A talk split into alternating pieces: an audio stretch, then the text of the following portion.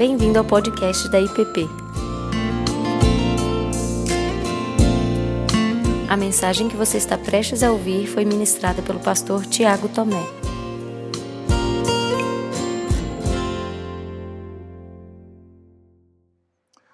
Nestes dias de isolamento, um hábito que a Tininha adotou foi de ouvir todos os dias, pela manhã, às vezes manhã e tarde, enquanto trabalha ou faz algum curso online, hinos inspiradores, particularmente os hinos cantados pelo grupo Guider, Bill e Gloria Guider, talvez uma das bandas evangélicas mais antigas em atividade hoje na América do Norte. E eles têm um repertório riquíssimo com uma variedade imensa de hinos clássicos, hinos já conhecidos, bem executados e muito inspiradores.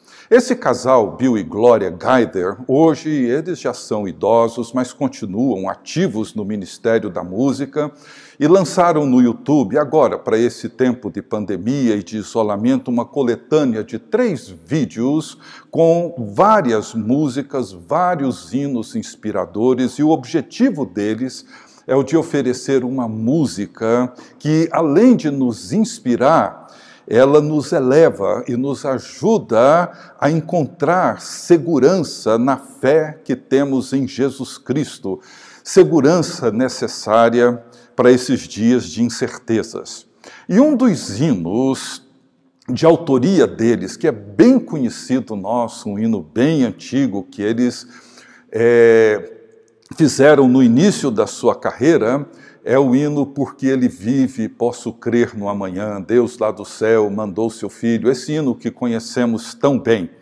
E esse hino tem uma estrofe no original que eles escreveram que não tem na nossa versão. Nossa versão são duas estrofes, na versão original são três, e eles começam com essa estrofe que não tem na, na, nossa versão. E essa estrofe eles escreveram porque algumas décadas atrás, quando eles estavam planejando ter um filho e preocupados com o mundo em que o filho iria viver e com as incertezas do futuro, eles escreveram essa estrofe, iniciando assim esse hino, e numa tradução livre que eu fiz, essa estrofe diz mais ou menos assim. Como é doce segurar um bebê recém-nascido e sentir o orgulho e alegria que ele dá. Mas a alegria maior é a garantia de calma que essa criança pode experimentar nos dias incertos. Porque ele vive, posso crer no amanhã, porque ele vive, temor não há. Essa é a primeira estrofe do hino. Porque ele vive, posso crer no amanhã. A forma como nós olhamos para o amanhã, a esperança com que nós olhamos para o amanhã, ela está ancorada, sustentada num evento do passado. O povo hebreu, depois de peregrinar por quase 40 anos no deserto, chegam na planície de Moabe. E ali eles olham para um futuro, um futuro ainda incerto para eles. Encontram-se às margens do Jordão, grande parte da geração que saiu do Egito, que viu as pragas, o mar se abrindo e tantos outros sinais prodigiosos de Deus, e que celebrou, ah, celebraram, perdão, a palavra do Senhor sendo dada a eles no Sinai. Grande parte dessa geração já havia morrido. O povo que está agora prestes a entrar na terra que Deus havia prometido, não para serem apenas mais uma nação a ocupar aquela terra, mas para serem o povo de Deus, destinado a realizar a missão e o propósito de Deus de abençoar todas as famílias da terra, estão ali nas portas do seu futuro. E Moisés encontra-se no fim da sua vida e se dirige a essa congregação que ele pastoreou nos últimos 40 anos e procura lembrá-los de tudo o que Deus, em sua maravilhosa graça, havia feito por eles. Porque a melhor maneira de olhar para o futuro incerto, como eu disse, é lembrar do passado. Lembramos do que Cristo fez E porque ele morreu e porque ele vive, podemos olhar para o amanhã. E é isso que Moisés faz em todo o livro de Deuteronômio. O texto que eu gostaria de usar para meditar hoje com vocês encontra-se em Deuteronômio capítulo 4, dos versos 32 a 40, e assim diz a palavra do Senhor. Agora, pois, Pergunta aos tempos passados que te precederam, desde o dia em que Deus criou o homem sobre a terra, desde uma extremidade do céu até a outra, se sucedeu jamais coisa tamanha como essa, ou se ouviu coisa como esta. Ou se algum povo ouviu falar a voz de algum Deus do meio do fogo, como tu a ouviste, ficando vivo. Ou se um Deus intentou ir tomar para si um povo do meio de outro povo, com provas e com sinais e com milagres e com peleja e com mão poderosa e com braço estendido e com grandes espantos, segundo tudo quanto o Senhor, vosso Deus, vos fez no Egito aos vossos olhos.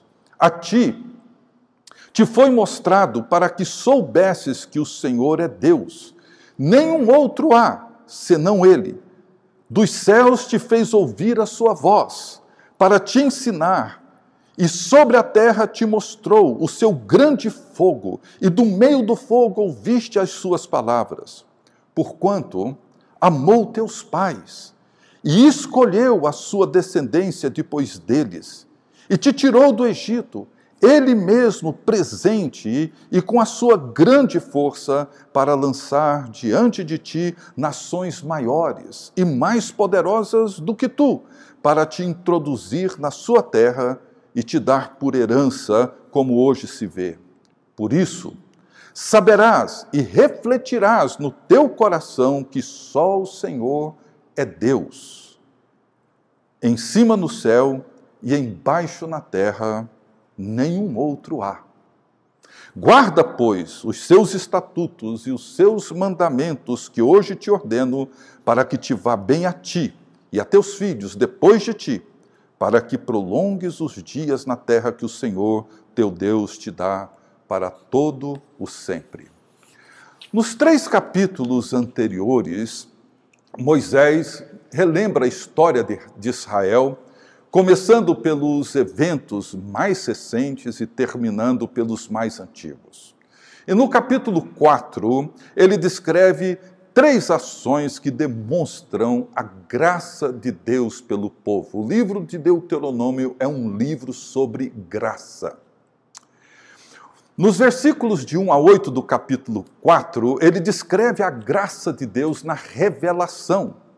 Deus deu ao povo a sua palavra, leis, estatutos, para que fossem um povo sábio perante as outras nações. Veja o que ele diz nos versos 6 a 8: Eis que vos tenho ensinado estatutos e juízos, como me mandou o Senhor meu Deus. E daí ele segue dizendo: Guardai-os, pois, e cumpri-os, porque isto será a vossa sabedoria e o vosso entendimento perante os olhos dos povos que ouvindo todos esses estatutos dirão: certamente este povo é gente sábia e inteligente, pois que grande nação há que tenha deuses tão chegado a si como o Senhor, nosso Deus, todas as vezes que o invocamos? E que grande nação há que tem estatutos e juízos tão justos como toda essa lei que eu hoje vos proponho? Veja, Deus deu a lei, Deus deu os mandamentos, não para criar uma série de regras para nós, mas para nos tornar, tornar o seu povo um povo sábio perante todas as nações. Segundo, os versos 9 a 31 descreve a graça de Deus em fazer com este povo uma aliança dando a este povo a certeza de que Deus estaria com eles e não os desampararia. Veja os versos 30 e 31, ele diz: Quando estiveres em angústia, e todas essas coisas te sobrevierem nos últimos dias, e te voltares para o Senhor teu Deus, e lhe atenderes a voz, então o Senhor teu Deus não te desamparará, porquanto é Deus misericordioso, nem te destruirá, nem se esquecerá da aliança que jurou a teus pais. Fantástico, maravilhoso. E por fim, nos versos 32 a 40, ele descreve a graça de Deus em nos libertar, em libertar o seu povo da escravidão e do poder do pecado, libertar do poder do Egito, representado pelo Faraó e por todos os seus deuses. Eu queria seguir nessa meditação nos versos 32 a 40. Uma declaração que aparece duas vezes nesse texto, que nos ajuda a entender a sua estrutura, no verso 35 e 39, tudo o que ele vai descrever tem uma única finalidade, para que vocês saibam que o Senhor é Deus e não há nenhum outro senão Ele. Vocês saberão essas coisas e refletirão sobre elas no coração, no verso 39, para que vocês saibam que o Senhor é Deus acima no céu e embaixo da terra e não existe nenhum outro. Esse é o ponto fundamental. A finalidade é ajudar o povo a entender uma verdade fundamental: só o Senhor é Deus. Todo poder, grandeza, riqueza do Egito e seus deuses nada são diante do Deus vivo e verdadeiro. É isso que eles precisam lembrar, é isso que eles precisam aprender. E como que Moisés pretende que isso aconteça, que é o que eu chamo hoje das lições do deserto? Ele apresenta aqui três princípios fundamentais. O primeiro é a memória os versos 32 e 37. O segundo, a revelação, verso 39. E o terceiro, a obediência, o verso 40. Vamos olhar primeiro para a memória. Ele chama o povo a olhar para o tempo passado. Ele começa dizendo: pergunte aos tempos passados. Ele convida o povo a uma investigação, uma investigação que nós hoje precisamos fazer constantemente. Moisés chama a atenção do povo para visitar sua memória mais antiga, ir, ir até o passado mais distante. Volte até a criação. Pergunte para você mesmo e para quem você encontrar na rua, no trabalho, se alguma vez alguém, alguma coisa semelhante aconteceu. Não só no tempo, mas também no espaço. Ele fala de uma extremidade do céu à outra. Pergunte. É essa é esse o convite que Moisés faz ao povo, e ele faz isso com quatro perguntas. Primeira, nos versos 32 e 33. Primeiro, ele diz assim: já aconteceu alguma coisa assim? Algum evento dessa magnitude, quando você olha para trás, para a criação, para o dilúvio, para o chamado de Abraão e da sua descendência, a libertação do Egito, as pragas, o mar se abrindo, maná caindo do céu, codornas voando no deserto, água saindo da rocha, já aconteceu alguma coisa semelhante? Alguma vez? Algum Deus, alguma nação, alguma história? Segundo, vocês já ouviram alguma coisa como essa, não apenas se já aconteceu, mas vocês já ouviram. Aquele vai além, ele convida o povo para ir além dos fatos históricos. Vejam se conseguem encontrar alguma lenda, alguma mitologia, alguma história, o que quer que seja, alguma narrativa. Vocês já ouviram alguma coisa parecida com essa? Terceiro, Alguém aqui já ouviu falar de algum povo ou nação que ouviu a voz do seu Deus falando com eles no meio do fogo, como vocês ouviram, e permaneceu vivo? Existe alguma nação, existe algum Deus que falou com o seu povo e o seu povo ouviu e permaneceu vivo, e a voz desse Deus sai do meio do fogo? Vocês já viram alguma coisa semelhante a essa acontecer em algum lugar, em algum momento, em toda a sua memória? Quarto, algum Deus fez pelo seu povo o que o Senhor fez por vocês? Algum Deus intentou, e a palavra correta aqui seria ousou, tomar para si um povo do meio de um outro povo, para fazer desse povo um povo seu.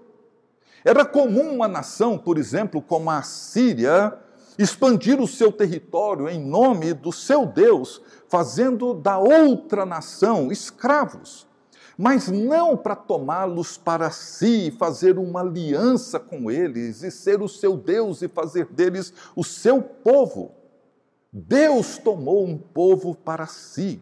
E como que ele fez isso? Veja a lista dos fatos que Moisés ajuda o povo a trazer na memória. Fez isso com provas, sinais, prodígios, ações poderosas de Deus. E mais, fez isso com peleja, guerra, luta. Fez isso com a sua mão poderosa, seu braço estendido e com grande espanto. Quem? Alguma vez, em algum momento, vocês já ouviram, viram algo semelhante a isso? Moisés convida esse povo a vasculhar sua memória. Lembrem disso. Guardem tudo isso na memória. Contem para seus filhos, para que eles não percam isso, porque essa memória é que mantém o presente com sentido e o futuro com esperança. A segunda coisa que Moisés pretende ensinar para esse povo é sobre a revelação. Veja, no verso 36, diz que Deus fez ouvir a sua voz do meio do fogo, fez ouvir as suas palavras. Por quê? porque ele amou. Diz Moisés, ele amou os seus pais e escolheu vocês. Foi isso que Deus fez. Deus agiu, Deus falou, Deus demonstrou o seu poder, a sua força, para se revelar a um povo e fazer deste povo o seu Deus, se mostrar quem é Deus. Ele escolheu a descendência dos seus pais, ele amou os seus pais e escolheu a sua descendência. Por quê? Não foi porque era um povo numeroso, forte. Não. Na verdade, eles eram os menores. Veja o que Moisés diz no capítulo 7, verso 7. Não vos teve o Senhor afeição, nem vos escolhei, nem, nem vos escolheu, porque fosseis mais numerosos do que qualquer povo, pois éreis o menor de todos os povos. Deus poderia ter escolhido o Egito. Era uma nação já pronta, poderosa, rica. Não! Ele escolheu o menor. Eles não tinham força nem número. Não foi porque eles eram competentes, talentosos, habilidosos, brilhantes. Veja o que ele diz no capítulo 8, verso 17. Não diga quando vocês entrarem lá na terra, a minha força e o poder do meu braço me adquiriram essas coisas. Foi o Senhor que fez isso por vocês. Vocês não tinham competência alguma, força alguma, poder algum, habilidade alguma. Foi o Senhor que conquistou todas essas coisas por vocês. E também não foi porque eles eram bons, moralmente superiores, de boa descendência, boa estirpe, boa ascendência, boa estirpe, não. No capítulo 9, verso 6, Moisés diz: Sabe, pois, que não é por causa da tua justiça que o Senhor teu Deus te dá esta boa terra para possuí-la, pois tu és povo de dura serviço. Então, por que que Deus amou e escolheu? Eles não eram numerosos, eles não eram talentosos, competentes, eles não eram bons nem moralmente superiores. Por que que Deus os escolheu? porque Ele amou. Isso é graça. Graça de Deus é o que aconteceu comigo, é o que aconteceu com você. Foi por causa do seu amor que ele agiu e se revelou. Amor no Velho Testamento, em toda a Bíblia, não é um sentimento vago, subjetivo, abstrato. Não, é uma ação. Deus amou o mundo de tal maneira como? fazendo uma declaração lá do céu, convidando-nos para um jantar romântico. Não! Ele deu o seu filho. É o compromisso de Deus firmado e demonstrado pela sua aliança. Toda a iniciativa foi de Deus. Quando ouvimos na Bíblia, por exemplo, que Davi amou Jonatas, não há nada de sexual, erótico nisso. O que existe aí é uma aliança de amizade, de doação, de desejo de promover o bem um do outro. É isso que a aliança faz. Então, nos versos 35 e 39 do texto que estamos meditando, diz a palavra de Deus que é para que saibais saibais, para que vocês tenham consciência, entendam, conheçam, saibam que só o Senhor é Deus. Ele agiu com poder, ele revelou a sua lei, os seus mandamentos, para que vocês soubessem que só o Senhor é Deus. E é isso que precisamos saber, apenas isso. E por fim, a obediência. No verso 40, Guarda, pois, os seus estatutos e os seus mandamentos que te ordeno hoje, para que te vá bem, a ti e a teus filhos, depois de ti, para que prolongues os dias na terra que o Senhor teu Deus te dá para todos sempre. Veja bem, os israelitas foram os beneficiários da ação salvadora de Deus. A salvação foi conquistada através de uma ação poderosa de Deus, sinais, prodígios, mão forte, braço estendido, peleja, espanto. Deus agiu para libertar e salvar o seu povo. A obediência, meus queridos irmãos e irmãs, é a resposta natural à graça de Deus. Qual outra seria possível? Ao invés de perguntar, temos que obedecer os mandamentos de Deus? deveríamos perguntar: é só isso que o Senhor pede de mim? É apenas isso? Diante de tudo que ele fez, é apenas isso que ele requer de mim? E tudo que vemos aqui, nesse pequeno discurso de Moisés, é uma antecipação do Evangelho. E eu quero terminar lembrando o que Pedro diz na sua segunda carta ele diz assim, nos versos 2 a 4 e depois 16 a 18: Graça e paz sejam vos sejam multiplicadas no pleno conhecimento de Deus e de Jesus, nosso Senhor. Veja agora o que ele diz: Visto como pelo seu divino poder nos têm sido doadas todas as coisas que conduzem à vida e à piedade, pelo conhecimento completo daquele que nos chamou para a sua própria glória e virtude, pelas quais nos têm sido doadas, doadas, dadas a nós, suas preciosas e muito grandes promessas, para que por elas vos torneis co-participantes da natureza divina, participar da natureza de Deus, livrando-vos da corrupção das paixões que há no mundo, livrando-vos das corrupções. Isso é uma linguagem do Êxodo, é uma linguagem lá do Egito. Ele estava libertando-os do Egito e da corrupção do Egito e está fazendo o mesmo conosco agora. E veja o que ele continua no verso 16, dizendo: Porque não vos demos a conhecer o poder e a vinda do nosso Senhor Jesus Cristo, seguindo fábulas engenhosamente inventadas por nós. Mas nós mesmos fomos testemunhas oculares da Sua majestade, pois ele recebeu da parte de Deus, Pai, honra e glória, quando pela glória excelsa lhe foi enviada a seguinte voz, preste atenção: Este é o meu filho amado em quem me comprazo. Ora, esta voz, vinda do céu, nós a ouvimos quando estávamos com ele no, no Monte Santo. Nós a ouvimos quando estávamos com ele no Monte Santo. Veja,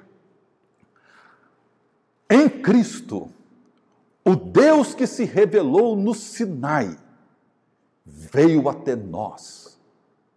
Não é outro Deus é o mesmo Deus do Sinai que agora, na encarnação de Jesus Cristo, vem e revela a nós o mesmo poder, a mesma salvação e a mesma glória. Como então viveremos? Como olharemos para os dias vindouros?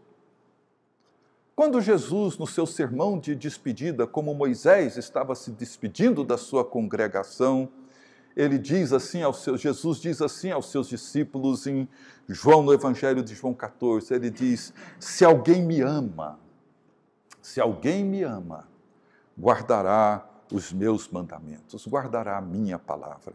Aquele que tem os meus mandamentos e os guarda, esse, esse é o que me ama. Quem Jesus aqui pensa que é? Ele é Javé. Ele é o Senhor.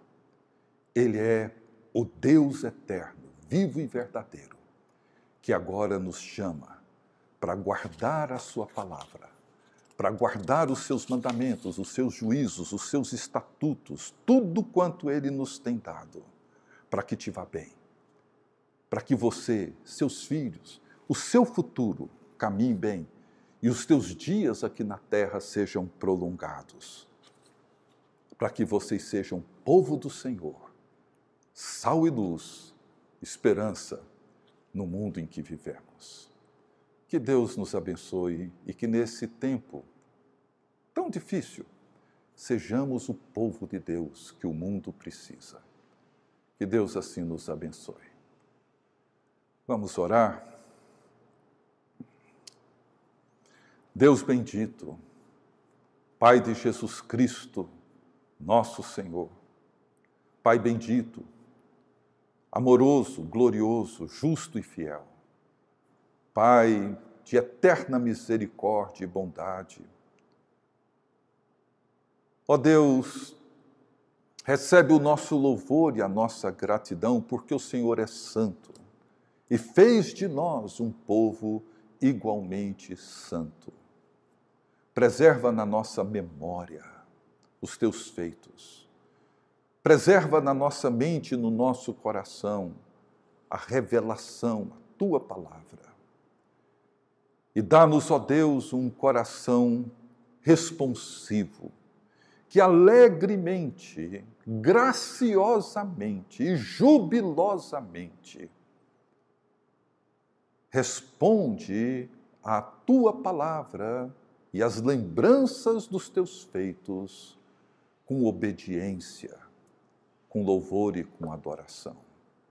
Que o teu reino venha sobre essa nação, sobre a tua igreja, sobre os nossos lares, com justiça, com poder e com glória, para que a tua vontade se faça aqui entre nós, como ela é feita no céu. Porque teu e somente teu é o reino é o poder e a glória, hoje e para todo sempre. Amém. Você acabou de ouvir o podcast da IPP. Para saber mais, acesse nossa página em www.ippdf.com.br.